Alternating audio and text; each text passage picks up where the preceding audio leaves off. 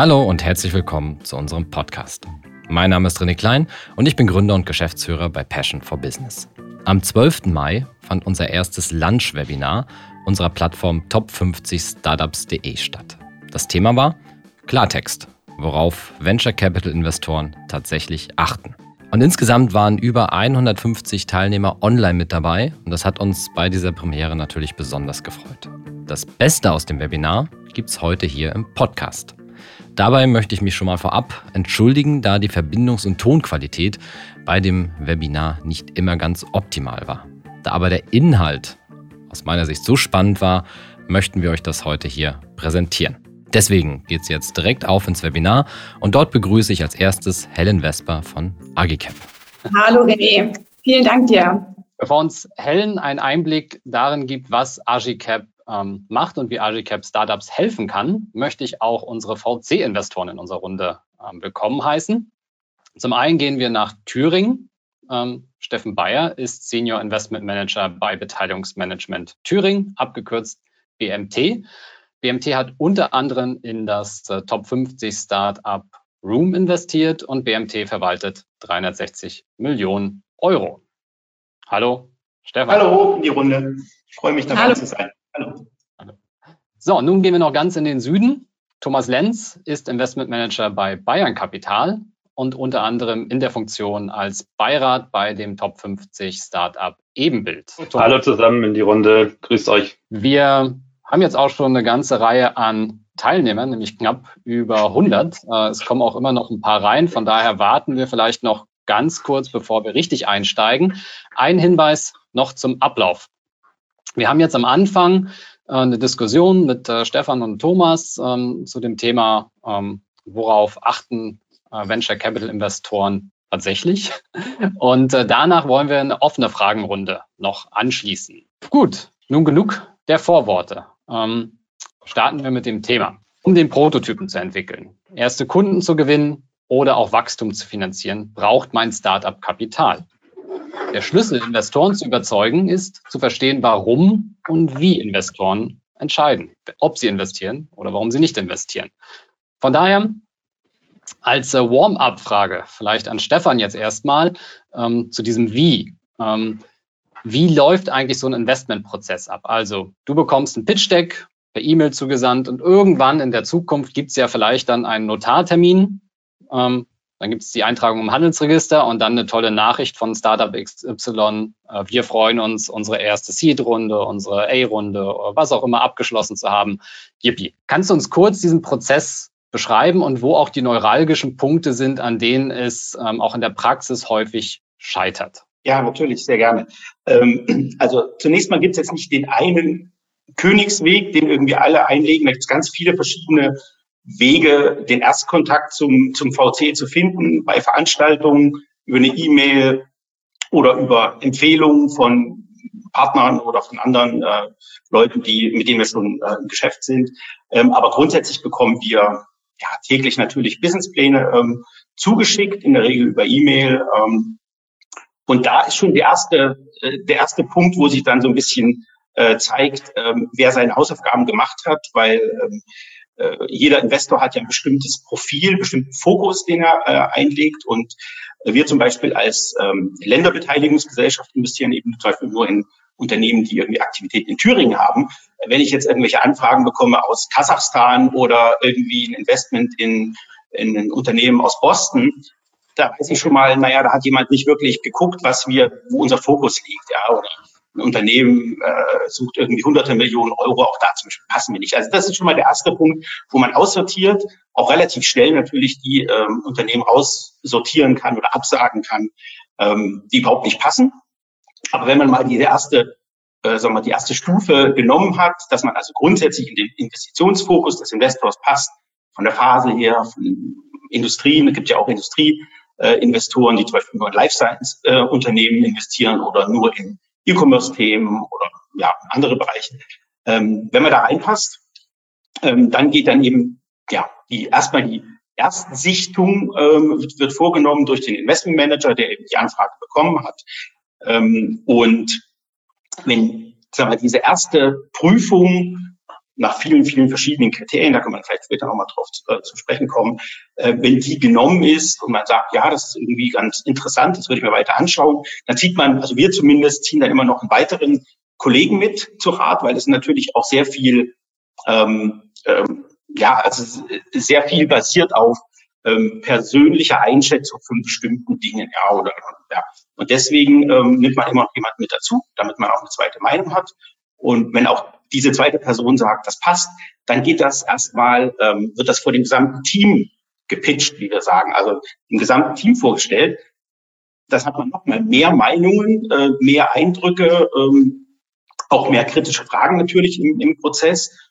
Und wenn aber die Mehrheit, bei uns wird das ganz basisdemokratisch entschieden, wenn die Mehrheit des Teams, ähm, des Investmentmanager-Teams ähm, sagt, das ist spannend, da wollen wir gerne weitergehen, dann kommt die nächste Stufe. Dann wird das Ganze nämlich äh, vorbereitet, dann geht in eine Due Diligence, also intensive Prüfung der Dokumente, da wird dann auch die, die Businessplanung nochmal äh, ja, verplausibilisiert, die Annahmen werden mal äh, gecheckt, äh, man macht, lässt vielleicht sogar mal externe Gutachten erstellen, wenn es irgendwelche ganz neuen Technologien sind, von denen wir logischerweise auch jetzt nicht immer Ahnung haben können. Ich meine, wir sind jetzt natürlich auch keine Industrieexperten. Und oft haben wir es ja mit Themen zu tun, gerade wir als, als Technologieinvestor mit ähm, ja mit absolut neuen Technologien, die in irgendwelchen Bereichen noch niemand vorher beschritten hat. Und da braucht man natürlich dann auch mal externe ähm, äh, ja, Meinungen dazu. Dann geht das Ganze, wenn das durch den äh, normalen Beteiligungsprozess gelaufen ist, ähm, man sich einig ist, was die Konditionen anbetrifft. Ähm, also das ist natürlich auch eine Verhandlung, die dann da stattfindet hin und her, ähm, was die Bewertung angeht, die normalen Vertragskonditionen und so weiter. Wir suchen auch immer noch gerne noch Co-Investoren, die mit uns gemeinsam investieren. Ähm, das ist auch oft eine Hürde. Ähm, muss man wissen, dass es bestimmte Investoren gibt, die, also gerade bei staatlichen Investoren ist es häufig so, ähm, dass ein privatwirtschaftlicher, also noch ein privater Investor mit dazu muss, um das ganze Thema auch so ein bisschen zu verplausibilisieren. Das möchte der Staat, wenn er Geld gibt, möchte er eben nicht irgendwie Zuschüsse geben, sondern es soll natürlich auch irgendwie privatwirtschaftlich fundiert sein. Und deswegen wird ein Investor noch mitgesucht. Wenn das alles geschehen ist, dann kommt man an die Schwelle, ähm, wo es eben ein Invest Investmentgremium gibt. Das hängt immer an dem Fonds wir haben verschiedene Fonds, die unterschiedliche Investmentgremien haben, wo Leute aus der, aus der, aus verschiedenen Branchen drin sitzen, äh, teilweise auch äh, Finanzleute, manchmal auch Politik mit äh, dabei sitzt, je nachdem, was der Fokus des Fonds ist. Und da wird dann entschieden, ja. Und das ist dann nochmal eine weitere Entscheidungshürde. Und erst dann, wenn das okay von dem Investmentgremium bekommen ist, erst dann ruft man den Notar an und macht einen Termin aus. Also es ist ein Prozess, der dauert auch. Das merkt man vielleicht schon an, an der vielen Schritte, also von Erstkontakt bis zum Notar. Also wenn man sich ganz, ganz, ganz schnell beeilt und wirklich alles ohne große Probleme läuft, der Co-Investor praktisch schon Gewehr bei Fuß steht, kann man es in drei Monaten schaffen, aber das ist schon echt sportlich. Ansonsten ist ein halbes Jahr, ist, glaube ich, so als Richtgröße schon, das passt schon. Okay, vielen Dank. Thomas, da wir heute auch nur kurz Zeit haben, um das ganze Thema so ein bisschen ja. zu beleuchten. Für dich als Warm-up, wenn du Unterlagen sichtest, ähm, was sind für dich so die wichtigsten fünf, sechs Faktoren, anhand derer du entscheidest, der Deal scheint ja. attraktiv zu sein oder nicht? Ja, sehr gerne. Äh, ich versuche es in, ja, sagen wir mal so, so, so sechs Punkten äh, kurz zusammenzufassen. Ähm, also ich gehe jetzt mal davon aus, ich sehe ein Pitch-Deck, das ist nicht, äh, das ist okay oder das ist, das ist, das ist schon mal vielversprechend und wird nicht sofort aussortiert, äh, dann, dann schaue ich mir grundsätzlich eigentlich so, ja, wir mal sechs Sachen an. Das erste ist immer, passt das Investment in die Fund Strategy? Also auch wie, wie Stefan schon bereits gesagt hat, äh, wenn's, ähm, wenn das Startup zum Beispiel aus Thüringen kommt, ist das natürlich ein wichtiger Faktor. Bei uns wäre es zum Beispiel Bayern oder auch ähm, und, und hat das auch zum Beispiel ein Tech-USP, weil wir zum Beispiel auch nur, nur, nur in Tech-Startups investieren, andere Investoren dann äh, nur in B2B-Software. Also da auf jeden Fall den Rat, schaut euch den, den Investor sehr, sehr gut an, bevor ihr, bevor ihr äh, da euer Pitch-Deck hinschickt, äh, hinschickt, passt das in die, in die Strategie, wie, wie ist das Portfolio von dem ähm, und sichert ja auch entsprechenden Mehrwert für euch. Ja? Das ist, das ist soweit schon mal der, der erste, erste Punkt, den hatten wir vorhin ja schon kurz angesprochen. Äh, Punkt Nummer zwei im Siegbereich, wo wir viel machen, ist das Team eigentlich immer das Wichtigste. Also wir investieren in starke, tolle Teams, die können auch im Notfall mal oder oder oder wenn es die Lage gestattet, irgendwann mal ein, äh, Pivot machen und so weiter und auch ähm, recht gut auf, auf, auf, auf Sachen reagieren. Ähm, also von dem her, da schauen wir mal, es ist ein komplementäres Team, hat es äh, komplementäre Fähigkeiten, MedTech-Bereich, Beispiel, ähm, ist ein Mediziner mit drin, ist gut, ist ein Tech-Mensch mit drin, CTO, der coden kann mit drin ähm, und auch ein, ich nenne es einfach mal ein Executor, CEO, der, der die Leute überzeugen kann. Also das, das, das sind immer relevante Sachen. Wenn das Team schon Erfahrung hat, ähm, Gründungserfahrung hat, schon Startup hochgezogen hat, dann ist es natürlich umso besser, weil das, das korreliert ganz klar mit, äh, mit, den, mit dem Erfolg. Ja. Äh, Punkt Nummer drei äh, ist bei uns immer wichtig. Ich glaube auch bei, bei den meisten anderen Tech-Investoren ist das Produkt, haben wir ein Tech-Produkt, was hochskalierbar sein kann ähm, und was zum Beispiel bei uns einen technologischen Unique Selling Point hat. Ja. Da schauen wir auch immer, immer ganz gezielt drauf. Ähm, da kann man auch recht schnell eigentlich schon, schon aussieben, sage ich mal. Und ähm, was meine ich mit Skalierbarkeit? Also das kann man so ein bisschen marktseitig betrachten. Es ist, es ist der Markt irgendwie, hat ja ganz verschiedene kleine Untersegmente. Man muss das Produkt anpassen. Ähm, das ist natürlich dann, dann, dann eher schlechter. Ähm, vielleicht und auch von der, von, der, von, von der anderen Seite ist, wie standardisierbar ist das Produkt als Tech-Lösung an sich. Ähm, und genau, das sind eigentlich so die Hypothesen, die wir uns da eigentlich mit, mit gut beantworten müssen in dem Punkt. Ähm, dann zum vierten Punkt. Ähm, ganz, ganz wichtig ähm, im Venture Capital, im, im, im Seed-Bereich vor allem, aber eigentlich auch in allen Bereichen ist der Markt groß genug, dass wir einen Venture Capital Case abbilden können. Ja, also zum Beispiel, wenn ihr, ähm, wie funktioniert so ein bisschen die Denkweise bei, bei, einem, bei einem Investor, der schaut sich immer an, wie, wie, wie attraktiv kann das im Exit sein? Weil es glaube ich, auch ganz wichtig zu verstehen, wie man denkt. Im Endeffekt geht es eigentlich meistens nur um den Exit oder es geht eigentlich um den Exit, wenn man zum Beispiel einen Impact-Investor hat oder auch einen staatlichen, die haben vielleicht noch mal ein bisschen andere KPIs, aber im Grunde geht's alle, geht, geht es alle, geht es alle darum, ob die einen Exit einen guten Multiple machen können. Und da will man halt dann auch ein entsprechendes Potenzial sehen in Bezug auf, wie viel Umsatz ist möglich in dem Markt zu generieren. Ähm, und dann rechnet man es eben hintenrum wieder runter. Also das muss man sehen. Zum Beispiel, wenn dann, wenn man sagt, irgendwie in, in sieben Jahren kann man vier Millionen Umsatz erzielen, dann ist es natürlich kein Venture Capital Case. Ja ähm, das ist irgendwo so der, der Markt. Gut, es muss auch Wettbewerb. In diesen Marktpunkt zähle ich jetzt auch mal, klar, irgendwo muss auch den Wettbewerbspunkt auch ganz gut abgedeckt sein, ja. Ähm, dass da irgendwo muss ein Sweet Spot sein in dieser ganzen Wettbewerbslandschaft. Man muss sich gut differenzieren können. Das zähle ich jetzt nochmal so in den Marktpunkt mit rein. Ähm, das hatte ich Punkt Nummer vier gesagt. Jetzt Punkt, kommt nun, Punkt Nummer fünf. Ähm, den nenne ich jetzt auch mal einfach Go-to-Market. Es kommt auch ganz davon ab, in welcher ähm, in welcher Fund-Size man ist, irgendwie wie viel Traction ist schon generiert worden, wie viel Revenue ist schon generiert worden, ähm, wie sehen die Sales Cycles aus und so weiter. Und da stellt, stellen wir uns natürlich auch gewisse Hypothesen, ähm, dass es, dass es ein attraktives Businessmodell ist und, und eine gute Go-to-Market-Strategie dahinter liegt. Ja. Letzter Punkt, Punkt Nummer sechs, da gehe ich nur ganz kurz drauf ein. Natürlich schauen wir uns auch den Finanzplan am Anfang direkt an ähm, und, ähm, und auch so ein bisschen diese initialen Deal-Terms, die auch im Pitch-Deck drin stehen sollten. Also welche Bewertung äh, verlangt das Startup und, ähm, und auch irgendwo welchen Capital Claim, also wie viel, wie viel Kapitalbedarf. Wenn es jetzt, wenn jetzt zum Beispiel ein Startup ist, ein, ein riesen Hardware-Startup, und äh, die schreiben einen Capital Claim von, wir wollen eine Million raisen, dann, dann stimmt da auch irgendwas nicht. Also das muss irgendwo alles auch schön zusammenhängen. Das sind so ein bisschen die sechs Punkte, die wir uns eigentlich immer recht standardisiert anschauen, die wir runterbrechen und uns dann eigentlich ganz schnell ein Bild davon machen können, ähm, ob wir, ob wir in die nächste Runde gehen. Genau. Mhm. Vielen Dank. Wir werden auch einige der Punkte Bewertung zum Beispiel ähm, auf jeden ja. Fall mal eingehen. Ähm, Stefan, welche Folien aus einem Pitch Deck schaust du dir ganz besonders detailliert an?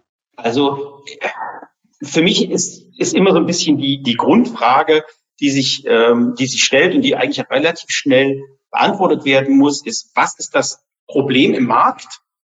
Was ist die Lösung, die ihr bietet? Und wie wollt ihr damit Geld verdienen? Das sind so die, die, die drei Punkte, die erstmal extrem wichtig sind. Die versuche ich möglichst schnell, also idealerweise stehen sie gleich irgendwie auf der ersten oder zweiten Seite, damit man auch Lust hat, sich mehr anzuschauen.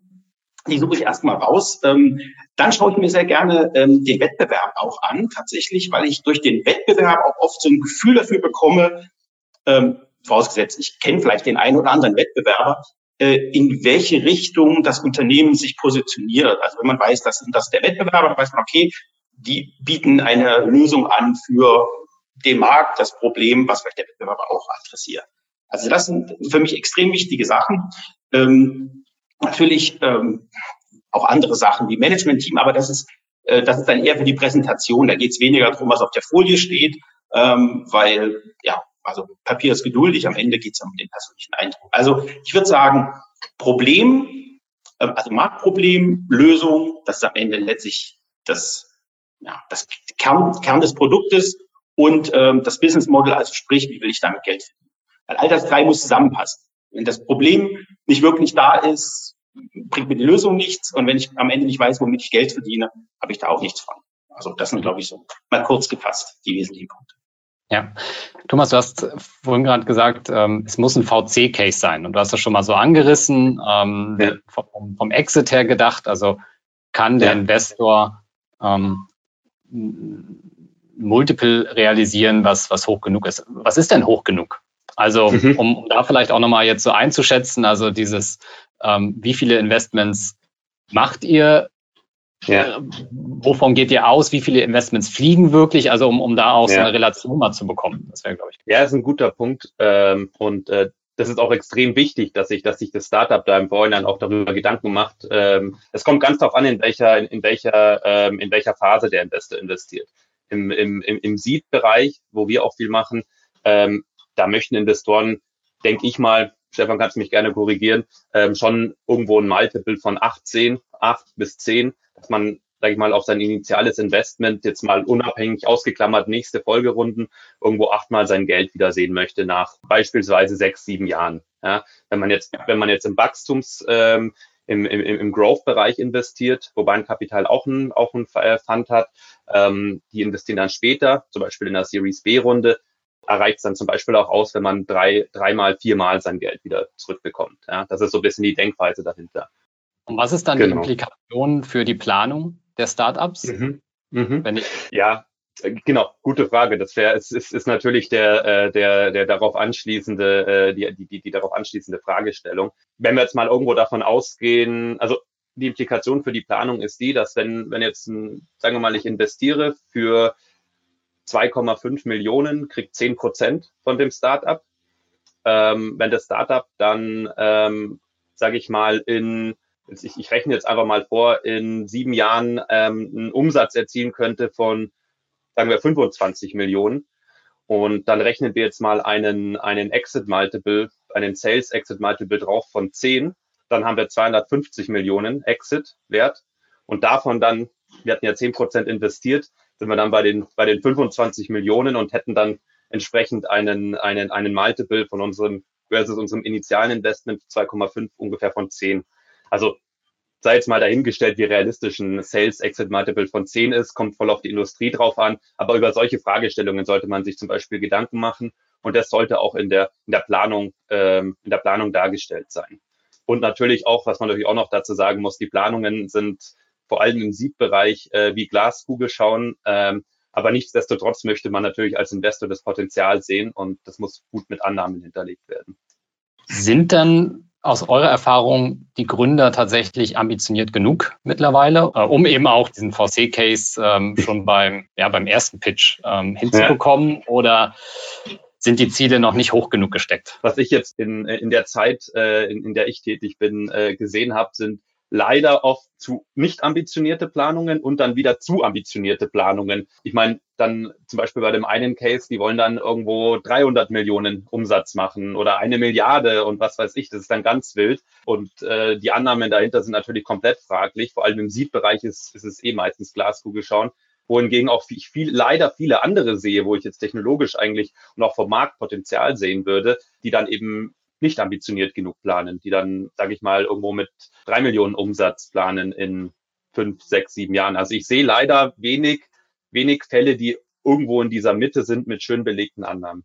Genau, das ist ja die Herausforderung des Investment Managers oder des, des Investment Management Teams, äh, genau diese Teams letztlich bei den Gesprächen, bei den Pitches ähm, auch äh, rauszufiltern, die genau mhm. die passende, also sowohl realistische Annahmen haben, aber eben auch genug Drive, äh, um äh, ja nach den Sternen zu greifen. Und das rauszufinden, das ist schwer, weil genau wie du gerade sagst, Thomas, du hast halt ganz viele, die haben super Technologie, aber sind halt total bodenständig und mhm. sagen, ja, also wir werden wachsen. Natürlich wachsen wollen sie alle, aber irgendwie, wenn das Ziel eben zu niedrig ist für ein Investment Case, dann wird es auch, also das ist zumindest sehr schwer, solche Personen dann später irgendwie, wenn die vom, vom, ja, vom Mindset nicht ganz passen, kann man schlecht, schlecht verändern. Und genauso eben die, die kommen und haben gleich irgendwelche wahnsinnigen Vorstellungen. Da scheitert es dann meistens schon an den äh, Bewertungsvorstellungen, weil die sehen sich dann, obwohl sie nur was auf dem Papier haben, schon mit 10 Millionen Euro bewertet. Und das fällt dann ja. relativ schnell bei uns auch raus. Aber tatsächlich genau dieses auch herausfiltern ist die Schwierigkeit. Und das kriegt man eigentlich auch nur hin, wenn man Fragen stellt. Also ähm, immer wieder hinterfragt, Annahmen hinterfragt, ähm, auch die Motivation hinterfragt. Das ist extrem wichtig. Thomas hat es vorhin schon gesagt. Also es gibt ja immer wieder auch Teams, die kommen mit einer tollen Idee, wollen Geld haben. Und wenn man ihnen dann klar macht, ja, ja, alles schön und gut, aber VC heißt äh, in fünf, sieben, meinetwegen vielleicht maximal in zehn Jahren, wenn es ein langlaufender Fonds ist, ähm, heißt das, wir müssen gemeinsam das Unternehmen verkaufen. Das heißt, dein Baby wird verkauft. Du wirst vielleicht weiterhin im Unternehmen arbeiten, aber du wirst dann ähm, wirst wahrscheinlich eben ein Angestellter sein eines vielleicht größeren Konzerns. Möchtest du das? Ja, du bist dann hoffentlich Multimillionär äh, und das hat sich für alle gelohnt. Aber das muss eben klar sein. Manchmal, erstaunlicherweise, filtert das dann bei solchen Gesprächen, merkt man dann, ups, nee, eigentlich wollte der das als Rentenmodell machen, bis zum, bis zu seiner Rente wollte er in einem Unternehmen bleiben, das langsam aufbauen, aber dann ist es eben kein VC-Case. Und das ist genau das, was man eben auch so rauskitzeln muss. Mhm. Ähm, ja, das ist eigentlich genau das, was wir immer machen. Du hast ja vorhin auch gesagt, Papier ist geduldig. Ähm, und in der Prozessbeschreibung ähm, hast du am Anfang äh, schon aufgezeigt, dass irgendwann auch der Punkt kommt, dass bei euch gepitcht wird. Also dass die Teams bei euch quasi auftauchen.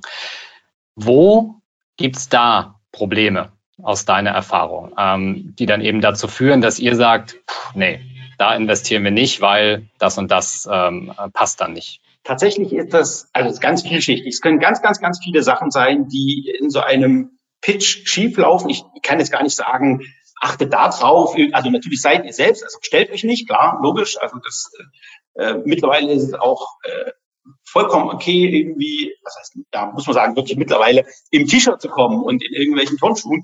Als ich angefangen habe, ich bin ja schon ziemlich lange ähm, im VC-Geschäft, äh, da haben sich da wirklich äh, die Gründer teilweise noch irgendwie in Anzug gezwängt und man hat richtig gemerkt, das ist nicht, das waren sie. Und auch irgendwie schade gewesen, weil das, da fühlen sie sich natürlich nicht wohl. Aber was, was tatsächlich ein, ein Punkt ist, den man an, an gar nicht so richtig festmachen kann, ist, dass man merkt, dass die, dass das Team nicht an einen Strang zieht, dass man da äh, Spannungen spürt in Gründerteams, unterschiedliche Motivationen, teilweise auch unterschiedliche Ideen, wo das Unternehmen fünf oder ja, fünf Jahren steht. Also, wenn man das herauskitzelt und merkt das, dann ist das schon, da geht da schon eine rote Lampe an, weil man natürlich, man ist ja über eine sehr lange Zeit mit dem Team verheiratet. Also das ist fünf, sieben, manchmal sogar noch länger. Viele, viele Jahre ist man mit denen zusammen. Das ist wie wirklich wie eine Ehe. Man hat ständig mit, miteinander zu tun. Man geht durch dick und dünn. Man hat auch viele Krisen. Das ist eigentlich bei fast allen Firmen. Selbst die irgendwann erfolgreich sind, hatten irgendwann mal Zeiten, wo es äh, schwierig lief. Und in solchen Krisen, da möchte ich einfach mit Leuten zusammenarbeiten, wo ich von vornherein das Gefühl hatte, dass das passt. Auch auf einer menschlichen Ebene muss das passen. Wenn ich da merke, oh, das ist irgendwie, man kann es ja gar nicht festmachen, aber das ist irgendwie unangenehm oder arroganter Auftritt, ich weiß alles, so äh, Attitüden, das möchte man einfach nicht fünf oder sieben Jahre irgendwie machen. Also da, das sind, deswegen ist auch wichtig, dass man diese Entscheidung nicht alleine trifft, weil manchmal hat man so etwas schlechtes Bauchgefühl, aber wenn da noch ein Kollege oder andere Kollegen dabei sind und dann ein ähnliches Gefühl haben, dann sagt man, dann macht das nicht. Also, und man kann es jetzt gar nicht sagen als Tipp, ähm, äh, weil wenn, wenn es diese Spannungen gibt oder diese unterschiedlichen Ansichten, dann zeigt sich das, egal wie man sich vorbereitet hat. Also sind aber ja zwei Komponenten. Ne? Einerseits teamintern, also ist das ja. Gründerteam wirklich aligned? Ähm, haben die vorher wirklich mal über ihre eigenen Ziele, über ihre eigenen Motivationen gesprochen? Ähm, folgen die dem CEO in dem Moment? Ne? Also entscheiden die, okay, du bist der, der im Endeffekt ja hier auch das Sagen hat, oder gibt es dann eine mhm. abweichende Meinung? Und dann das andere, wie sie gegenüber dem Investor auftreten, mit welcher Attitüde, mit welcher auch Erwartungshaltung und ähm, da eigentlich auch von Anfang an zu verstehen, okay, das ist hier ein gemeinsames Ding. Wir wollen ja das Unternehmen gemeinsam groß machen und nicht, okay, gib mir dein Geld, ich mache dann schon, ähm, genau. das, das, ja. das, das, funktioniert dann nicht. Thomas, hast du noch was ähm, zu dem Thema? Wenn es dann in den, in den persönlichen äh, Prozess geht, die ersten Pitches tatsächlich stattfinden, der erste Austausch, ähm, wo gehen bei dir so Warnlampen an? Mhm. Ja, guter Punkt. Also du, du, hast es eigentlich ganz gut in zwei, in zwei, zwei Themen unterteilt. Ich würde jetzt erstmal lieber, ich würde jetzt gerade nur auf das zweite eingehen, auf dieses weil beim ersten wurde, glaube ich, schon alles gesagt. Das Team muss allein sein, da müssen die, müssen die Zielvorstellungen in die gleiche Richtung gehen. Ähm, aber was auch, ich meine, das ist ein People-Business, ja. Und wenn du da irgendwie, man muss bonden miteinander. Das gilt für beide Seiten. Also auch, auch das Startup, das will wahrscheinlich äh, ähm, der Investment Manager spielt äh, mindestens genauso große Rolle wie der, wie der Fonds und der Brand an sich. Also, ähm, also von dem her, das muss von beiden Seiten einfach auch, auch einfach äh, bonden. Ja? Und ähm, wo bei mir die Alarmlampen auch angegangen sind, die irgendwo dann sehr arrogant auch schon waren am Anfang. Und ähm, das will man natürlich nicht sehen, weil man, das ist eine Ehe, ja. Man, man, man, man geht einen langen Bund zusammen ein. Und ähm, oder zum Beispiel, was habe ich gesehen, dass dann irgendwo nicht, nicht mal der CEO, der Gründer selbst dann den ersten, den ersten Intro-Call macht. Das ist für mich, äh, dann, dann kann man es auch gleich lassen. Ja? Also solche Themen, ja. Äh, das, ist, das, ist, das ist extrem wichtig auf, auf, auf einer persönlichen Ebene. Ja das Vertrauensverhältnis, weil man man hat dann man hat im ähm, man, man man man hat dann auch zum Beispiel ein Termsheet und dann muss man sich danach dann auch im, im Vertrag ähm, auf die entsprechenden Dinge einigen und man muss sich gegenseitig auch einfach vertrauen. Ja, das ist das ist das ist mit mit das Wichtigste. Ja. Wenn das jetzt gegeben ist, ähm, ja. mal behaupten, gibt es noch eine weitere Gretchenfrage und äh, die kam in Teilen auch schon äh, zur Sprache, die Bewertung wo ich zumindest vielleicht jetzt als Außenstehender sagen würde, naja, da haben Startups und die Gründer vielleicht andere Interessen als Investoren. Und wie bringen wir die jetzt zusammen? Äh, weil im Endeffekt müssen ja beide Seiten äh, damit glücklich ja. sein. Ähm, Stefan, vielleicht, wie geht ihr beim Thema Bewertung vor und, und, und, und was kann, was kann Startup da falsch machen? Also tatsächlich muss man sagen, dass äh, in der Frühphase ähm, die Finanzplanung für die Bewertung bei uns nicht wirklich eine Rolle spielt. Also die Finanzplanung ist wichtig, um zu zeigen, dass das Unternehmen unter gewissen Annahmen Potenzial hat, stark zu skalieren, wie Thomas schon gesagt hat. Aber für die Bewertung an sich nehmen wir keine Finanzzahlen, äh, äh, ziehen wir nicht heran, weil äh, ja, man kann alles, man kann da alles reinschreiben und jede Bewertung praktisch abbilden. Das in späteren Phasen anders, aber in Frühphase, äh, Pre-Seed, Seed-Phase machen wir das nicht. Da geht es tatsächlich eher darum, dass man ein also mehrere Komponenten. Einmal möchte man, dass das Gründerteam auch nach einer, auch nach einem Investment noch genug Anteile hat, um motiviert nach vorne zu rennen. Denn am Ende müssen wir einfach ehrlich sein, wir geben zwar Geld, aber die Arbeit muss das Gründerteam machen. Wenn die nicht motiviert sind zu rennen und zu, zu kämpfen gegen alle Widerstände, ähm, dann hat man als Investor nichts gekonnt. Dann hat man vielleicht mehr Anteile, aber die sind dann am Ende nichts wert. Deswegen ganz wichtiger Punkt, dass wir darauf schauen, dass Gründer nach einer ersten, auch nach einer zweiten Finanzierungsrunde ähm, noch so viel Anteile halten, dass, ähm, dass das also ja schön ist. Also es gibt so ein, ich weiß nicht, Thomas, ob du das bestätigen kannst, aber so eine, so eine ja, gewisse Marktregel, ähm, also nach einer Series A sollten die Gründer also mindestens noch so 10, 15 Prozent halten, jeder.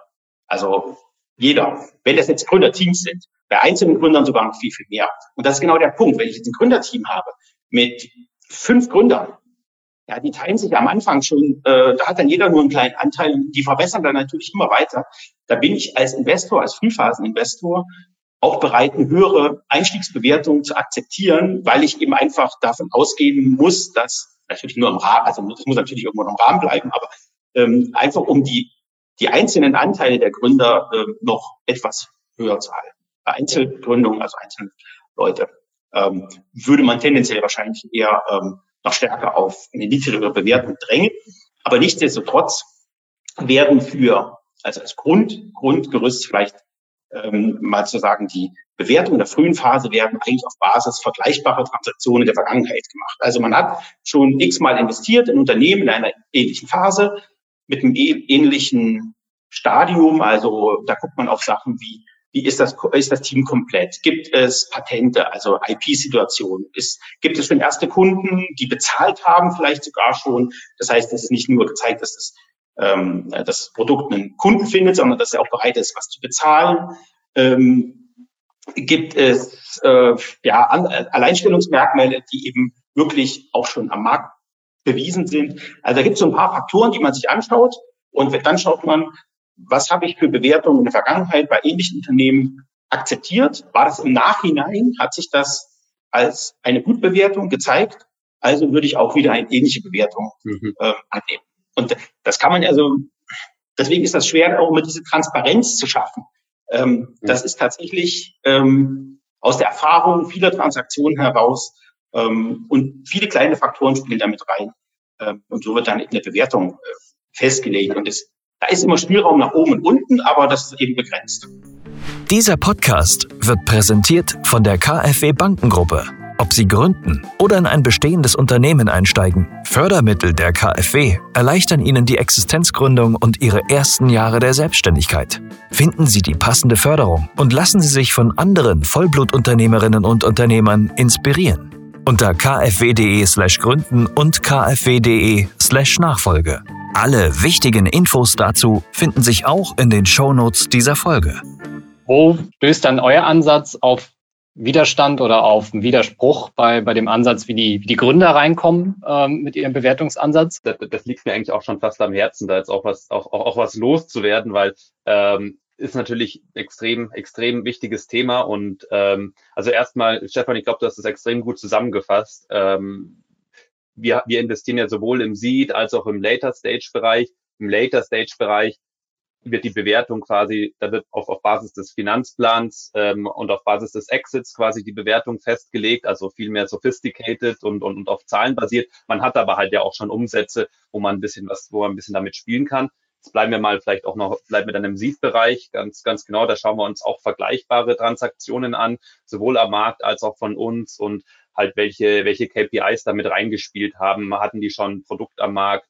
Ähm, haben die schon erste Umsätze? Wie sind die Sales Cycles? Also da, da fallen, fallen, fallen viele, viele Themen rein. Ähm, was mir aber wichtig ist, äh, hervorzuheben, ist, wenn man zum Beispiel, wenn wir einen Pitch haben und ähm, die Bewertung ganz far off ist. Also die Bewertungen sind immer natürlich höher bei den Gründern, die sie was sie am Anfang sagen, als, als, als das, was rauskommt. Aber wenn die dann zum Beispiel ganz, ganz hoch ist, ich spreche mit zum Beispiel einem Startup, die, ähm, sagen wir, die haben noch nicht mal die Zulassung im Medizintechnikbereich oder ähm, die haben gerade das MVP fertiggestellt und wollen eine Bewertung fahren von 15 Millionen Post-Money zum Beispiel, dann ist das für mich auch eigentlich ein Punkt, um abzubrechen ähm, und, und, und, und das sein zu lassen, weil das signalisiert mir, dass sie weder den Research richtig gemacht haben, noch sich irgendwie umgehört haben. Und es ist auch einfach, ja, auch ein bisschen frech in dem Sinne. Also ich, ich will ja niemandem zu nahe treten, aber auf so einer Basis möchte ich auch keine Verhandlungen starten. Und wir, wir gehen jetzt auch nicht in die Verhandlungen so rein, dass wir das möglichst gering, äh, gering setzen und dann trifft man sich in der Mitte wie auf einem Bazar. Äh, das ist auch nicht unsere Strategie, die, die wir fahren, sondern wir, wir, wir wollen dann auch irgendwo fair reingehen, Vergleichswerte finden. Und uns ist halt auch natürlich auch entsprechend wichtig. Da zahlen wir vielleicht eine bisschen höhere Bewertung, dass die Gründer dann so verwässern, dass sie nach der Series A-Runde immer noch 50 Prozent zum Beispiel äh, haben. Und genau, da spielen, spielen verschiedene Themen rein. Aber von dem her bitte nicht irgendwo die Bewertung äh, viel, viel, viel, viel zu hoch am Anfang ansetzen. Ähm, das ist einfach, ähm, kommt einfach auch nicht gut und professionell rüber und auf sowas will man nicht aufsetzen. Das ist, das war mir, glaube ich, noch wichtig zu sagen. Spiegelt ja im Prinzip auch das Thema, ja. ähm, wenn ich im Pitch das Thema Markt und Wettbewerb ja für mein Produkt gut darstelle mhm. und mir da viel Mühe gebe, und wir haben ja gesagt, dass das schon wichtig ist, eben genauso wie ihr das gesagt habt, auch mal zu gucken, was in meiner Industrie an Multiples gezahlt wird, mhm. ähm, was da für Deals stattgefunden haben. Also da kann ich halt genauso Research betreiben äh, und ja. weiß dann eigentlich schon im Vorfeld, ähm, worauf sich die Investoren wahrscheinlich einlassen werden. Ähm, mhm. Weil die haben ja diese Daten und, und die haben ihre eigene Historie, also haben viel, viel mehr Investmenterfahrung ähm, als ich als Gründer. Und insofern kann ich da eigentlich schon, äh, schon ein paar Probleme frühzeitig lösen ähm, und, und ja. realistisch Bewertung um die Ecke kommen. Ich meine, es spielt immer ein bisschen zusammen, vielleicht Entschuldigung, dass ich unterbreche, spielt immer auch ein bisschen zusammen, wie viel Geld man auch raisen will. Ja, wenn man jetzt irgendwo in der ersten Runde ähm, ein Business hat, bei dem man drei Millionen raisen muss, um die jeweiligen Ziele zu erreichen, dann gibt es immer noch Möglichkeiten zu spielen, dass man es irgendwie staged oder etc. und dann meilensteinbasiert gewisse Konstrukte aufsetzt. Aber dann würde ich jetzt nicht nur, weil ich drei Millionen raise, deswegen eine 15 Millionen Bewertung verlangen, damit ich eben nicht genug verbessere. Also da muss man ein bisschen, äh, kann man und muss man ein bisschen mitspielen. Ja. Das ist auch tatsächlich oft ein Rat, den wir, an den wir Unternehmen geben, die zu uns kommen, äh, wenn die einen großen Kapitalbedarf haben, dann lieber, also den schon ausweisen, also den Kapitalbedarf brauchen wir, um da und da hinzukommen, aber dann offen zu sein für also diese, diese Teilung, dass man sagt, wir machen jetzt erstmal ein Investment bis zu einem gewissen Punkt, wo Dinge bewiesen werden. Ähm, wenn ihr diesen Punkt erreicht, dann habt ihr auch automatisch eine höhere Bewertung. Das heißt, ihr gebt weniger Anteil ab. Also es ist auch ein Rat an die, an die Gründer, weil wenn die natürlich am Anfang kommen und, und, und, und ja, drei oder fünf Millionen Euro haben wollen und haben praktisch außer die Idee noch nichts, dann wird die Bewertung entsprechend deutlich niedriger sein, indem sie wahnsinnig viele Anteile haben. Und das ist natürlich nicht, auch nicht in unserem Interesse. Deswegen dann lieber ähm, macht man erstmal ein oder zwei Millionen Euro zu einer etwas niedrigeren Bewertung und kann dann später eine höhere Bewertung durchsetzen, weiß aber als Investor schon, okay, ich muss hier nochmal ähm, ein oder zweimal nochmal nachlegen. Aber das ist am Ende auch ein Rat, den wir äh, auch immer sehr offen den Gründern geben, ähm, einfach um ihre eigenen Anteile zu schonen. Bevor wir zur Q&A kommen, ähm, jetzt trotzdem nochmal auch für euch der Perspektivwechsel. Ähm, was würdet ihr Startups raten, ähm, worauf sie bei der Auswahl ihrer Investoren achten sollten? Jetzt mal abgesehen von Hauptsache, ich kriege mein Geld. Das ist ja keine gute Einstellung, das hatten wir ja schon. Ähm, aber was ist wirklich wichtig ähm, und wie würdet ihr aus Startup-Sicht Investoren auswählen? Neben dem Geld, da ist auch natürlich besser viel Geld natürlich, da kann man auch nochmal unterscheiden. Das ist auch, wenn wir in der Geldkomponente bleiben, kann der Investor in Folgerunden auch noch mitgehen. Das ist natürlich im Thema Geld äh, äh wichtig. Bewegen wir uns vom Thema Geld weg. Es ist natürlich wichtig, hat der Investor einen entsprechenden ja, operativen Value-Add. Ja? Kann der, hat der ein gutes Netzwerk wieder einmal ähm, vielleicht zu bestimmten Kunden. Das kann man auch gut sehen bei, ähm, bei Portfoliounternehmen, wenn ihr, wenn ihr die anschaut. Wenn da, wenn da einige Portfoliounternehmen in derselben Industrie sind, kann man eigentlich schon davon ausgehen, dass, äh, dass er da entsprechendes Know-how mitbringt ähm, und auch, auch entsprechende Kontakte in die, in die Branche, Industrie und wieder jemanden connecten kann. Das ist auf jeden Fall mit das Wichtigste. Ja, und sonst gibt es auch verschiedene Investoren. Ja, es gibt es, es gibt Investoren, die sind ein bisschen, sage ich mal, passiver. Es gibt Investoren, aber auch die ein äh, Value Creation Team haben und ein eigenes äh, Marketing Abteilung, eine eigene Finance Abteilung und das Startup nochmal operativ mit pushen, das ist natürlich super geil, meiner Meinung nach. Und ähm, ja, auch auf solche Themen kann man, kann man vor allem noch schauen, ja. Und, und auch natürlich die Vertrauensfrage, ja. Wie ist ein People-Business? Wie, wie kommt man mit dem Investment Manager klar? Hat man da irgendwie auch einfach ein gutes Bauchgefühl dabei? Ja? Das sind ein paar Sachen. Können auch ein paar mehr Sachen sagen, aber will Stefan auch gerne noch was, äh, noch was weiter sagen. Also eigentlich ist genau ja. der Punkt. Das Vertrauensverhältnis ist super, super wichtig. Also man muss nicht nur wir müssen das Gefühl haben, dass da äh, ein Vertrauensverhältnis entstanden ist und dass man auch gut miteinander kann, sondern das muss von der anderen Seite her natürlich genauso sein, ähm, weil eine Ehe ja, ist halt immer beidseitig, sonst knirscht es irgendwann. Ähm, das Netzwerk ist absolut, also das, das kann einem wirklich extrem viel bringen. Deswegen, wenn man äh, idealerweise einen Investor findet, der genau auf, auf die Branche, in der ich ähm, unterwegs bin, fokussiert ist, kann man davon ausgehen, dass der da auch wirklich entsprechend Netzwerk mitbringt und für Folgerunden auch ähm, dann relativ, also es erleichtert, Folgeinvestoren wiederum zu finden, selbst wenn er vielleicht nicht, äh, dann irgendwann ab einem gewissen Punkt nicht mehr mit investieren kann, zumindest so viel äh, Netzwerk in der Branche hat, dann die Investoren zu finden. Ja. Ähm, das sind eigentlich so die wesentlichen Dinge. Ähm, ich glaube, alles andere, ich meine, das Geld, wo das herkommt, das ist am Ende egal. Das ist immer das gleiche Geld. Ähm, ähm, klar, du hast schon gesagt, es gibt Investoren, die mischen sich mehr operativ ein. Mhm. Das kann sehr, sehr toll sein. Es gibt aber auch sicherlich ähm, Gründerteams, die vielleicht das weniger gut finden, die eher so diesen strategischen Ansatz ja. ähm, schätzen. Das heißt, ich habe jemanden, mit dem ich mich austauschen kann, also im Beirat und äh, mit dem ich gemeinsam Entscheidungen ähm, ja, spiegeln kann, diskutieren kann.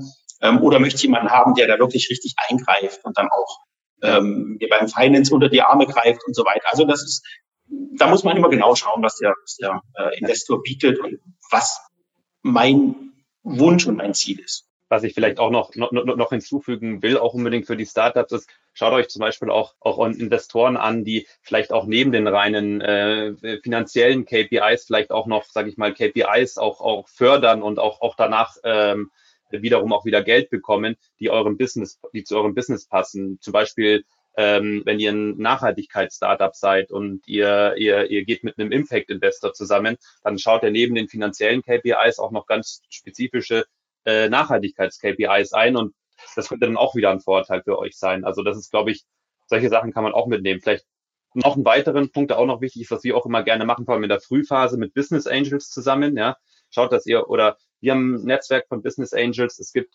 auch Business Angels, auf die müsst ihr, könnt ihr zugehen. Wollen wir auch, dass ihr zugeht, äh, die euch wirklich auch dann operativ auch im Daily Business noch unterstützen. Das ist, glaube ich, auch noch auch, auch noch ein wichtiger Gedanke. Und Punkt Nummer drei, auch nochmal um ein bisschen den, den, ähm, sage ich mal, Investor, der staatliches Geld investiert, so ein bisschen zu differenzieren gegenüber vielleicht einem Investor, der privates Geld finanziert. Zum Beispiel bei beiden Kapital oder auch bei anderen Investoren, die staatliches Geld investieren, ist es so, die haben wahrscheinlich nicht so den enormen Exit-Druck, sage ich mal. Und von dem her kann man dann auch mit dem mal, wenn es zwei Jahre länger dauert, dann muss der Fonds nicht unbedingt liquidiert werden, sondern man kann ein bisschen was hin und her schieben. Und ähm, das kann in, in manchen Fällen äh, extrem viel Sinn machen. Vielen Dank. Ich habe mittlerweile ein paar Fragen, eigentlich eine ganze Menge Fragen, da könnten wir gleich, äh, gleich noch eine Stunde hier reden, äh, reinbekommen. Ich suche mal ein paar aus. Ähm, eine Frage äh, setzt nochmal am Anfang an. Wie detailliert sollte das Pitch Deck sein? So, ihr sagt einfach, wer, wer als erstes die Hand hebt, kann, kann antworten. Nicht okay. zu detailliert. Also bitte, das Problem ist, man bekommt als Investmentmanager relativ viel immer wieder auf den Tisch. Man hat ja auch ein Tagesgeschäft mit seinem bestehenden Portfolio. Ähm, also bitte keinen 80-seitigen Businessplan schicken, auch die Pitch-Präsentation bitte keine 50 Seiten. Also ich sage mal, was ich auf 20 Seiten nicht unterbringe, ähm, das bringe ich auch auf 50 Seiten nicht unter. Ähm, wirklich schauen, dass ich auf den wenigen Folien, die ich habe, möglichst direkt auf den Punkt komme. Alles andere, also ich muss ja, ich muss ja mit dem Pitch Deck eigentlich nur Lust auf mehr generieren. Das ist das Wichtigste. Da muss ich nicht alles schon komplett bis ins Letzte beschrieben haben, sondern es muss einfach ähm, ja, Interesse wecken. Das ist das Wichtigste. Mhm. Gerne auch mit vielen Bildchen arbeiten. Also ich meine, am Ende sitzen da, sitzen da auch keine Experten im Zweifel, also die und, und man ist halt einfach ein visueller Mensch, also gerne auch Dinge versuchen darzustellen, äh, nicht zu umschreiben mit Text, sondern wenn es möglich ist, mit Bildern darstellen. Im Kopf behalten, ihr habt wenig Zeit und ihr müsst relativ schnell entscheiden, äh, spricht mich das an oder und, und gehe ich dann weiter. Ja. Ich, ich würde da gerne noch einhaken bei der Frage, weil ich, weil ich glaube, ich glaub, die ist extrem wichtig auch und die, die, die ist super essentiell und bezieht sich auch irgendwo auf alles. Ich stimme, glaube ich, zu großen Teilen voll mit dir zu, Stefan. Wir haben wenig Zeit, wir schauen uns viele Pitch-Decks an, aber sage ich mal, eine reine Bilderpräsentation ist nicht mein persönliches Ding. Also wenn ich jetzt äh, irgendwo wieder die Wettbewerbslides sehe und drei Wettbewerber und die haben alle rote Kreuze und wir haben bei allen äh, wichtigen Themen ähm, das Startup hat bei allen wichtigen Themen alle grüne Kreuze und es ist nicht beschrieben und äh, dann kommt noch irgendwo ein Bild danach und so weiter. Also kurz halten, aber ich will schon auch harte Zahlen, Fakten sehen und das ist mir schon wichtig und das muss auch irgendwo reliabel sein. Absolut. Ich meine jetzt eher tatsächlich die Beschreibung des Produktes. Also wenn es ein Produkt gibt, was man irgendwie, was haptisch werden soll, äh, dann bitte auch zeigen und nicht nur umschreiben. Das macht es einfach einfach. Also ist natürlich eher in Richtung Hardware, bei Software ist es ein bisschen schwierig. Ähm, aber man hat manchmal auch Pitch-Decks, da ist irgendwie was beschrieben.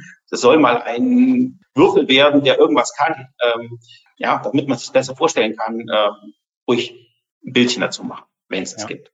Ihr habt ja vorhin beide darauf hingewiesen, dass es wichtig ist, die Annahmen, die gerade auch in Finanzplänen äh, getroffen werden, zu plausibilisieren. Und das hat dann natürlich auch gleich noch eine Frage zur Folge gehabt. Wie können denn Startups in der Frühphase, wo eben ja noch nicht so viel bekannt ist und vielleicht auch der Markt neu ist, die Technologie neu ist, was habt ihr für Tipps, um Annahmen möglichst plausibel darzustellen oder zu plausibilisieren? Tatsächlich sucht euch externe Hilfe. Sucht, also jetzt nicht im Sinne von, ich muss mir irgendjemanden teuer bezahlen, aber es gibt so viele Programme, ob jetzt von Wirtschaftsprüfern, die haben alle irgendwelche Startup-Programme. Es gibt Accelerator-Programme, wo Experten sitzen. Ähm, ich kann auch tatsächlich auf Branchenverbände zugehen, ähm, kann auch dort gewisse Annahmen oder gewisse Marktzahlen bekommen. Ähm, äh, auch im Zweifel spricht man auch einfach mal mit einem VC persönlich, äh, fragt ihn, was würdest du, ähm, was würdest du da als Annahme sehen, was ist ein realistisches, ein realistischer Marktanteil nach fünf Jahren, ja, äh, solche Dinge, also einfach äh, nicht versuchen, im stillen Kämmerchen irgendwie das erste Google-Ergebnis, was ich finde, irgendwo äh, einzutragen, sondern fragt ruhig viele Leute, auch Steuerberater. Es gibt so viele Leute, Business Angel, geht zu Veranstaltungen, redet mit Leuten, da kriegt ihr ganz schnell ein Gefühl dafür, wie ein Markt tickt, auch teilweise wie lange es dauert, in einem bestimmten Markt Fuß zu fassen, was es dafür braucht. Das, das kann man einfach als, als, als Gründer, gerade wenn man vielleicht nicht schon Ewigkeiten in dem Markt unterwegs war, kann man das gar nicht wissen. Da ist es wirklich super hilfreich, wenn man da externe Unterstützung bekommt. Thomas, an dich eine direkte Frage, ähm, weil du hast das vorhin äh, so schön gesagt. Warum muss unbedingt der CEO den ersten Call machen? Ich meinte, ja, ähm, wenn es der CTO ist oder einer der Gründer, einer, einer der, ja, wenn es drei Gründer ist und es einer der Gründer, auch super gut. Ja. Äh, ich meinte, ich meinte eher in die Richtung, ähm, ich habe zum Beispiel schon mal mitbekommen, dass, dass dann ähm, ja ein, ein Teilzeitmitarbeiter äh, dann irgendwo den ersten Intro, Intro-Call gemacht hat, der irgendwo für die Financials zuständig war, aber er war kein Gründer und hatte keine Anteile. Ähm, das meinte ich damit, ja. Eine, eine kritische Frage, ähm, zumindest ist die Wahrnehmung scheinbar so. Ähm, warum bekommen Blender häufig so hohe Investments und warum gelingt es VCs so häufig nicht, diese Gründer rechtzeitig als Blender zu identifizieren? Nehmt ihr das auch so wahr? Teilweise wundere ich mich ehrlich gesagt, ähm, dass die sogenannten Blender so viel Geld bekommen. Ich möchte bei uns behaupten, tatsächlich kommt es äußerst selten vor, dass wir Blendern äh, in die Falle laufen. Schon gar nicht zahlen wir riesengroße Einstiegsbewertungen. Also das ist bei uns, da gibt es einfach irgendwo einen Deckel und ähm, gibt's das nicht. Aus meiner Sicht liegt das daran, dass es in bestimmten Gegenden zu viel Geld am Markt ist, ähm, zu viel Anlagedruck bei den VCs besteht äh, und dass man sich da gegenseitig irgendwie nach oben schaukelt und dann jemand, der hübsche PowerPoint-Präsentation äh, erstellt, noch ein paar Leute vielleicht persönlich kennt, dann eben auch ganz schnell große Summen zu Wahnsinnsbewertung bekommt. Ähm, das sehen wir jetzt bei uns in Thüringen, sehen wir das nicht, zum Glück, und würden uns da auch an, bei sowas wären wir dann ziemlich schnell raus. Aber tatsächlich, uns wundert es auch immer, häufig, ähm, dass ja, Themen, die jetzt eigentlich den ersten Blick vielleicht auch nicht so attraktiv klingen, äh, eher so MeToo-Produkte sind, dann wahnsinnige Bewertungen bekommen vielleicht zwei ergänzende, ergänzende äh, Sachen äh, noch dazu. Also einmal, warum passiert sowas? Es ist irgendwo immer ein menschlicher Bias da. Ja, den kannst du irgendwo vor allem in dem Geschäft, in einer, sag ich mal, wir sind ja auch nicht in einem Public Market Geschäft, sondern in einem Private Market Geschäft, wo viele Informationsasymmetrie herrscht, ähm, ähm, kannst du einfach irgendwo, da ist der menschliche Bias und das Netzwerk einfach auch noch wichtiger. Also von dem her äh, ist, glaube ich, auch irgendwo menschlich. Ähm, und ich glaube auch, dass viele, viele Venture Capital Fonds auch teilweise, Entschuldigung, teilweise sehr, sehr schnell dann auch und auch wahrscheinlich jetzt auch letztes Jahr sehr viel Geld war am Markt und dann auch einfach mal ein paar Sachen geschossen haben und, ähm, und, und vielleicht auch keine tiefe Due Diligence oder was weiß ich gemacht haben. Also von dem her, ähm, ja, ich meine, das passiert, aber das ist, ist glaube ich, es ist, glaube ich, auch überall im Leben so, ob das jetzt im Konzern ist, ob das jetzt äh, äh, manche Blender setzen sich irgendwie durch. Ja. Eine Sache ist, glaube glaub ich, sehr wichtig. Ähm, über die großen Deals wird natürlich auch berichtet überall. Die vielen, vielen kleinen Deals, die normal passieren, ja. ähm, die werden oft überhaupt nicht groß, die kriegen überhaupt keine Medienaufmerksamkeit. Also tatsächlich ist das nicht die Regel. Das ist eher die Ausnahme, dass es mal diese Wahnsinnsrunden gibt, Seed-Runde mit ja. 30, 40 Millionen. Ähm, da weiß man ja, was da also mindestens mal für Bewertungen dahinter stehen müssen bei einer ja. Seed-Runde. Eigentlich vollkommen abartig, ja, aber ähm, man steckt auch nicht dahinter. Vielleicht haben die so einen tollen Marktstand und können von 0 auf 100 gleich loslegen. Aber also ich will nur sagen, das ist auch so ein bisschen eine Wahrnehmungsfrage. Äh, wofür, wo, worüber viel berichtet wird, ja. das wird auch gerne irgendwie natürlich verarbeitet bei den, bei den Gründern. Und die vielen, vielen Fälle, wo es normal läuft, ähm, ja, ja, es ist auch, es ist auch, wenn man, wenn, wenn man sich auch überlegt, wie ein Venture Capital dann auch irgendwo funktioniert, ja, die, vor allem im Seed-Bereich, ja, die wollen dann, dann, dann werden zehn Investments gemacht und wenn zwei laufen, dann ist es geil und, ähm, und, und, und, und die anderen acht sind, äh, ja, passt dann, wenn die, wenn die nicht gelaufen sind. Also das ist ja auch so ein bisschen das Rational, was dahinter ist. Also im Seed-Bereich kann man das bestimmt nie immer ausschließen, ja. Ich glaube, was wir aber nichtsdestotrotz mitnehmen können, auch von diesem Blender-Thema. Also ähm, ich glaube, es ist schon wichtig für und dann eben insbesondere den CEO, halt auch verkaufen zu können. Also ähm, ja. nicht nur Präsentation verkaufen zu können, aber gut zu präsentieren, mitzunehmen, eine starke Vision aufzuzeigen, wenn man so möchte, kann man sagen, ein bisschen zu blenden, aber im Endeffekt da auch äh, Visionen und, und Erwartungen mhm. zu wecken, um, ähm, um auch zu begeistern. Ne? Ich glaube, das ist schon wichtig, weil im Endeffekt ja. wird wahrscheinlich derjenige, der bei euch in der, in der Präsentation auch euch mitnimmt, emotional, bessere Chancen haben als derjenige, der vielleicht ganz sachlich, aber eben auch ein bisschen bieder ähm, äh, das Ganze anpreist. Also es ist ja trotzdem auch ein, ein Sales-Thema. Ja, auf jeden Fall. Letzte Frage aus der Q&A ist so ein bisschen die Ausblicksfrage ähm, vor dem Hintergrund des aktuellen Umfeldes. Wobei aktuell ähm, hat ja eigentlich mit Corona angefangen. Jetzt äh, haben wir hier äh, einen Krieg in Europa, wir haben hohe Inflation, äh, wirtschaftlicher Ausblick äh, trübt sich immer mehr ein. Eure oder generell die Bereitschaft der VC-Industrie ähm, in den nächsten 12 bis 24 Monaten, wovon geht ihr aus? Eher steigendes Investment äh, oder steigende Investmentbereitschaft oder eher, puh, jetzt warten wir auch mal und wir warten auch mal, bis die Bewertungen wieder runtergehen? Aus, aus meiner Sicht wird in den nächsten 12, 24 Monaten die Investitionstätigkeit nicht wirklich merklich zurückgehen, weil viele Fonds sind gerade immer noch voll mit Geld. Also da ist extrem viel Geld aufgenommen worden in der letzten Zeit. Vielleicht wird man etwas vorsichtiger werden, aber es wird jetzt nicht komplett einbrechen. Das glaube ich nicht. Was sich relativieren wird, sind diese Bewertungen, die extrem hohen Einstiegsbewertungen. Der Exit-Kanal vermutlich etwas wanken wird. Also IPOs werden schwieriger. Das sieht man jetzt schon im Börsenfeld im Moment. Das ist, glaube ich, wird keiner großen IPO planen. Viele Exit-Kandidaten, gerade im Bereich Corporates, ja, also äh, strategische Investoren, viele haben da jetzt auch selber mit eigenen Problemen zu tun, zumindest mal kurz- und mittelfristig, sodass vielleicht Akquisitionsthemen jetzt nicht ganz so weit oben auf, auf der Agenda stehen. Also ich denke, da, dadurch wird sich so dieser Exit-Kanal etwas ähm, erschweren und damit die Einstiegsbewertung etwas nach unten drücken. Aber ich glaube, das Geld, was in den Fonds da ist, das muss auch angelegt werden. Ja, und deswegen denke ich mal, also bei uns ist es sicherlich so, wir werden jetzt nicht ähm, weniger investieren, ähm, vielleicht ein bisschen noch selektiver auswählen. Aber ja, weiß nicht, Thomas, wie du das siehst. Ja, also super interessanter Punkt. Also ganz genau kann man es natürlich äh, äh nicht hervorsehen, weil man kann nach Amerika schauen, da geht's jetzt schon recht gut nach unten. Europa zieht irgendwo wahrscheinlich ein bisschen nach. Ähm, ich, ich, ich würde auch die Hypothese ähm, irgendwo bestätigen, dass vielleicht zumindest jetzt kurzfristig oder in den nächsten äh, zehn oder im nächsten Jahr zum Beispiel, dass vielleicht die, die Deal-Aktivität von Anzahl an Deals vielleicht ein bisschen zurückgeht, aber dass halt die Deal Sizes und die Valuations schon stark zurückgehen werden. Das einige werden vorsichtiger sein, wenn man das vielleicht irgendwie auf zwei Jahre Horizont legt. Ich glaube schon, dass einige Fonds jetzt dann, die jetzt auch wieder raisen müssen, also viele sind kapitalisiert, fair enough, aber ich glaube, dass in bisschen mittelfristiger dass dann schon auch einige dann ja Probleme haben, dann auch Geld zu raisen, vor allem auch kleinere Fonds, die vielleicht eine weniger große History haben. Und dann hat es wahrscheinlich auch wieder einen Effekt auf die, auf die, auf die Anzahl an Deals. Ja? Also ja. kommt aber auch natürlich ganz darauf an, wie sich die makroökonomische Lage weiterentwickelt. Aber wenn Sie jetzt mal unter der Annahme, dass es jetzt, sage ich mal, auch so weitergeht. Ist aber im Endeffekt erstmal der Ratschlag, beeilt euch. Also was jetzt mitzunehmen ist, ist mitzunehmen. Äh, es wird vermutlich nicht besser, ähm, aber, ihr, aber ihr erwartet auch im Prinzip jetzt erstmal keinen, keinen riesigen ähm, Abschwung.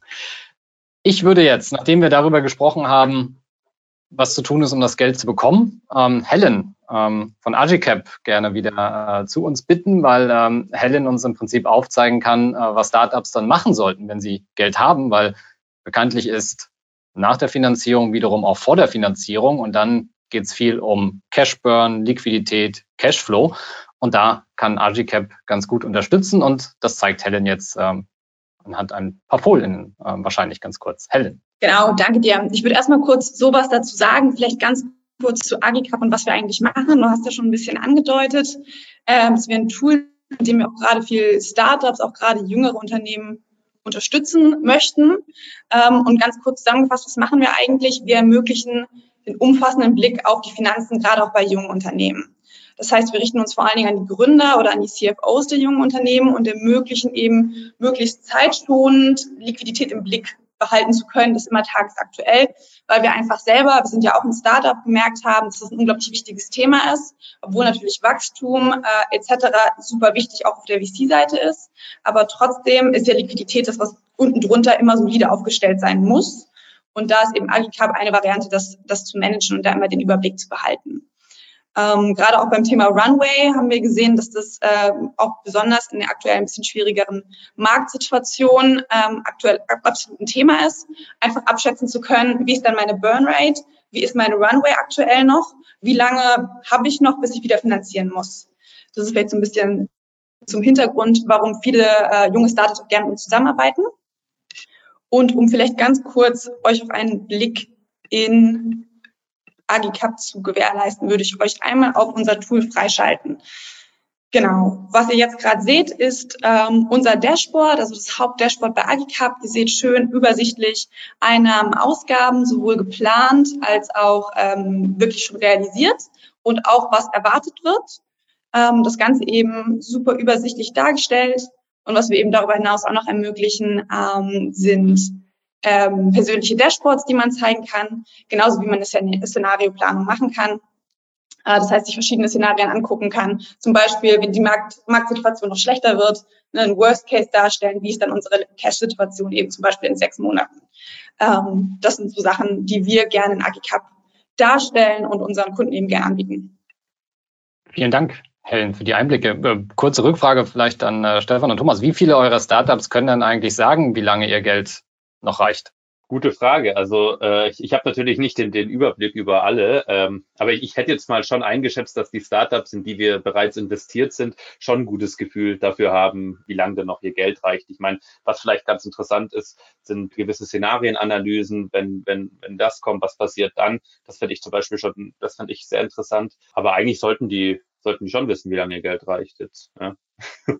Ich habe neulich äh, ein YouTube-Video von, ähm, ich glaube, der, der Finanzchefin vom Y Combinator äh, gesehen und äh, die hat sich frappiert darüber gezeigt, äh, wie wenig die Gründer, die tatsächlich auf Kapitalsuche sind, äh, auf so eine Fragen antworten können. Ähm, und halt auch eher den Kopf in den Sand stecken, wenn es mal schief läuft und im Prinzip nicht genau im Blick haben, oh, was passiert eigentlich, weil ich hatte ja vielleicht auch noch vor, in zwei, drei Monaten äh, X zu investieren. Äh, was bedeutet jetzt eigentlich das für meine Liquidität, wenn ich gerade im Umsatz 30 Prozent unter Plan bin? Ne? Also mhm. Stefan, hast du da noch Erfahrungen zu teilen? Also tatsächlich ähm, merkt man manchmal, gerade in der frühen Phase, ähm, wenn Teams noch nicht so groß sind und es noch keinen äh, kein Finanzchef oder so gibt, ähm, dass mehr oder weniger das CEO noch so nebenher mitmacht, äh, dass das manchmal ein bisschen aus, aus den Augen verloren wird. Äh, wie ist eigentlich mein, meine Cash-Situation? Insbesondere auch äh, die Vorausschau. Also das bedeutet das für mich, wie viele Monate habe ich noch? Ähm, wir versuchen da so ein bisschen ähm, dagegen zu steuern, indem wir bei unseren Firmen äh, ziemlich knallhart durchsetzen, dass wir ein monatliches Reporting bekommen, also zumindest mal eine BWA und eine Summen- und Seitenliste. Wir haben auch so ein Reporting-Tool, was wir für uns nutzen, wo wir die Sachen einlesen, um dann für uns zumindest zu sehen, ja, wie ist denn der Runway noch? Ähm, das spielen wir dann auch äh, an, die, an die Firmen zurück. Aber natürlich ist es immer nur so gut wie die Zahlen, die man bekommt. Wenn ich die Zahlen nicht bekomme, weil es irgendwie gerade drüber und drunter geht, äh, dann äh, kommt es auch mal vor, dass man plötzlich überrascht wird von einer äh, doch auslaufenden Liquidität in kürzerer Zeit, als man gedacht hat. Also das ist schon, äh, manchmal ist man überrascht, wie schnell plötzlich das Geld alle ist. Ähm, äh, ja. Also das ist schon ein reales Problem, was man gerade in der frühen Phase hat. Später sollte das nicht mehr passieren. Da möchte man dann eigentlich Finanzleute haben, die dann auch mit solchen Tools ähm, arbeiten und dann immer eine genaue, genaue Auskunft geben können. Also Agicap hilft nicht dabei, Geld einzunehmen, aber hilft euch auf jeden Fall im Blick zu behalten, ähm, wo das Geld hingeht äh, und wie lange das Geld noch reicht. Und Helen, ich glaube, ähm, man kann euch kostenfrei ähm, testen, einen Termin machen, äh, das Tool vorstellen lassen und von daher an alle Zuhörer, Zuhörerinnen, ähm, ja, Agicap einfach mal ähm, auszuprobieren und, und zu schauen, äh, wie gut ihr eure Finanzen im Griff habt. Helen, vielen Dank ähm, an dich für die Vorstellung. Vielen Dank ähm, für eure interessanten äh, Insights, ähm, die Ansichten, die Einsichten. Wir haben zwar noch viele Fragen extra bekommen. Ähm, die Zuhörer, Zuhörerinnen finden euch ja auch auf LinkedIn. Von daher ähm, steht ihr für, für Rückfragen da gerne zur Verfügung sicherlich. Vielen Dank nochmal an alle. Vielen Dank auch fürs ähm, Vorbeischauen bei dem Webinar und dann natürlich auch gutes Gelingen bei der Kapitalakquise. Das war unser erstes Lunch-Webinar, exklusiv für euch zum Nachhören hier im Podcast. Ihr findet das Webinar auch in kompletter Form zum Nachschauen auf unserer Plattform top50startups.de und dort könnt ihr euch natürlich auch für die kommenden Webinare anmelden. Danke fürs Zuhören. Am nächsten Mittwoch geht es hier wieder mit einer Folge im gewohnten Interviewformat weiter. Bis dahin, Viel Spaß, viel Erfolg und tschüss. Das war der Passion for Business Podcast. Für mehr Infos und weitere Folgen mit spannenden Gästen besuche uns auf passionforbusiness.de.